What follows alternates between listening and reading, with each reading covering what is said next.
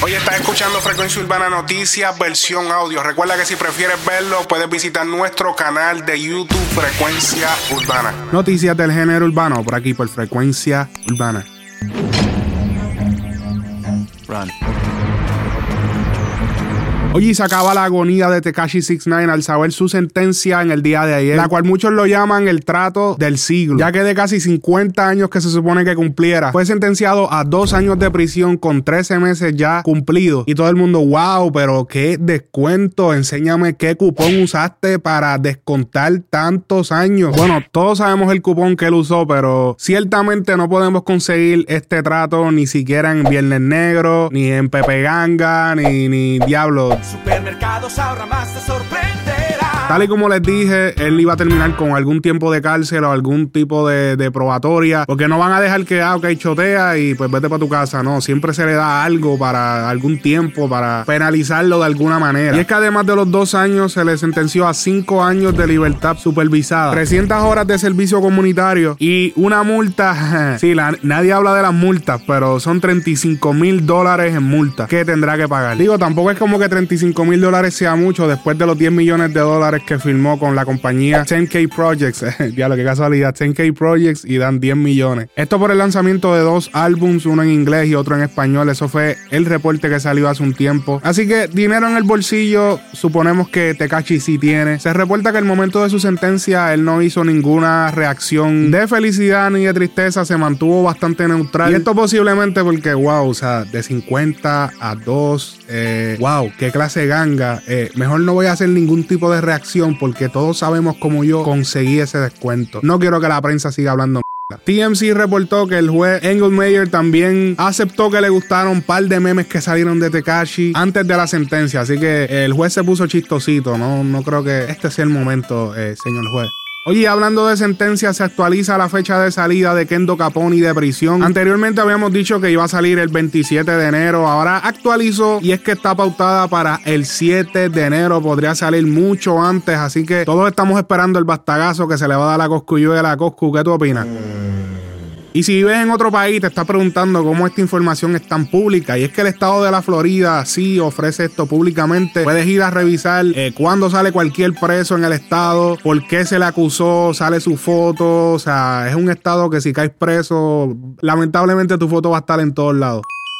Hoy se acabaron los rumores y es que esta vez Arcángel le confirma a fanáticas en Twitter acerca de la salida de su tan esperado álbum Historias de un Capricornio. Como saben, les había dicho de que este es el mes de Capricornio, no se va a estrenar Feliz Navidad, pero hey, o sea, ya manda otro álbum de Arcángel. Hemos visto un par de movimientos que han denotado de que puede que salga un álbum y esta vez él lo confirma. Cuando una fanática simplemente le pregunta, hey, en 11 horas saldrá Historias de un Capricornio, no me dejes con la intriga. Y Arcángel simplemente le comenta de su cuenta oficial un sí. Así que puede que cuando esto salga o ya haya salido o falten un par de horas para salir, así que pendiente. Además de esto, Arcángel en un tweet menciona que dedicará su álbum Historias de un Capricornio a una fanática, a una miembro del fan club de las maravillas llamada Dianita, la cual falleció hace un tiempo. Arcángel publica una foto que él se había eh, tomado con ella hace un tiempo atrás y deja el siguiente texto: Las historias de un Capricornio serán contadas a nombre tuyo. Mantente volando alto por siempre, mi ángel Dianita.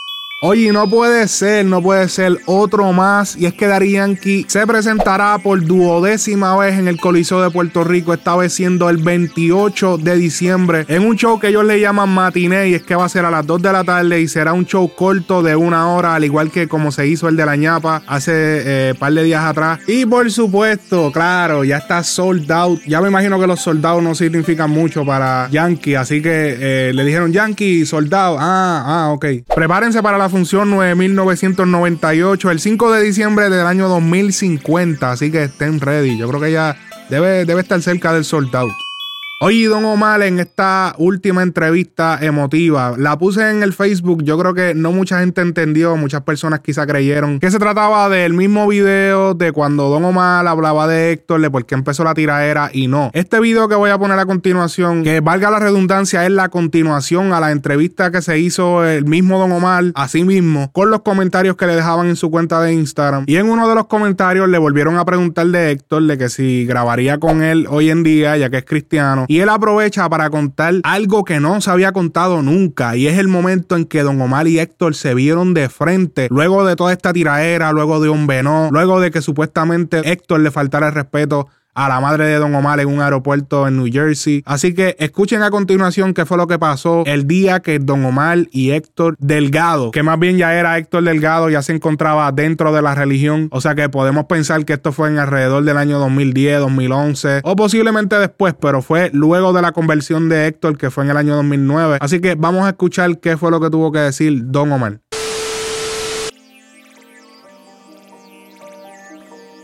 Yo no voy a decir que no. ¿Por qué no?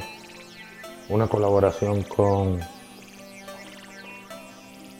Yo les voy a hacer una historia para terminar esto. Yo me juré el día en que la situación con mi mamá pasó.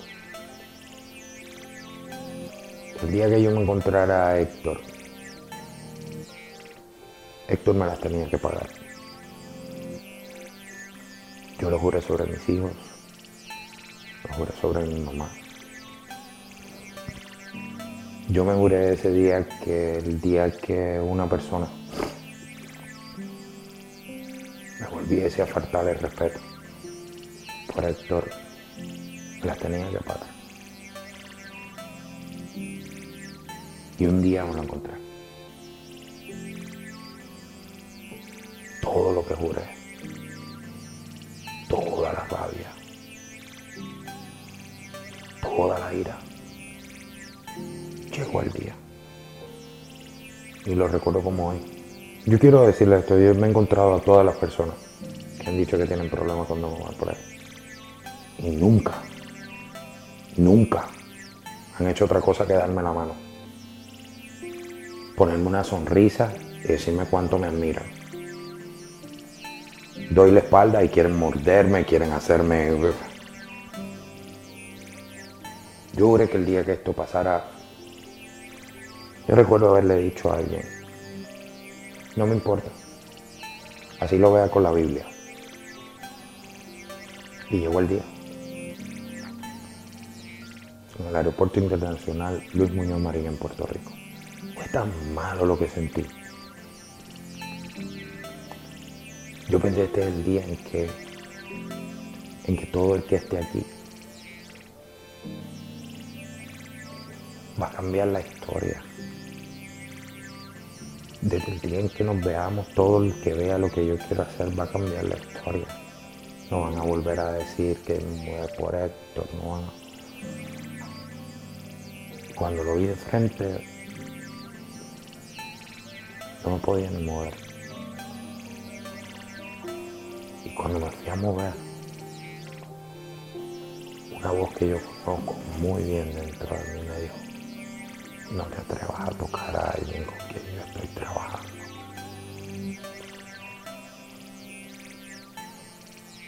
Y esa es la misma voz que yo sé que estando dentro de la iglesia me dijo, tranquilo, yo estoy contigo. El día en el que yo pensé que toda mi ira iba a salir, Dios me dejó claro atrevas a tocar a uno de mis hijos. No te atrevas a levantarle la voz. No te atrevas a levantarle la mano. Dimos un gran abrazo.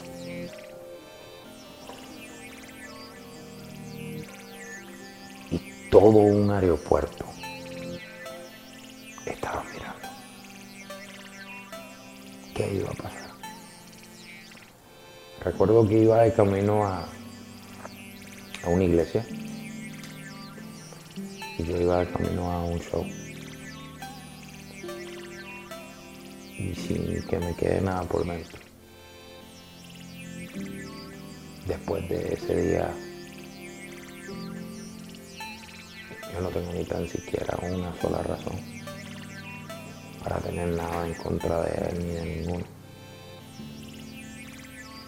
Ya hoy en día pueden decir lo que quieran, pueden hacer lo que quieran. Yo lo único que vivo es el mundo dejándole claro a la gente que yo soy William Omar Landrón Rivera. Un hombre común y corriente que juró que en algún momento quien había hecho el daño más irreparable a mi, a mi persona, a mi carácter, a mi personaje, yo juré que me la iba a pagar. Y el día que quise que me las pagara, su jefe, Dios hoy en día me dijo, no te atrevas a tocar a uno de mis hijos. Ahí comenzó todo, ahí terminó todo. Yo sigo siendo William Omar Landrón Rivera. Y esto que usted ha escuchado es lo que no sabía hacer. Oye, si estás buscando restaurar tu crédito, comunícate con Sharol García al número 407-520-6151 para que restaures tu crédito. Los servicios son para personas en los Estados Unidos y Puerto Rico.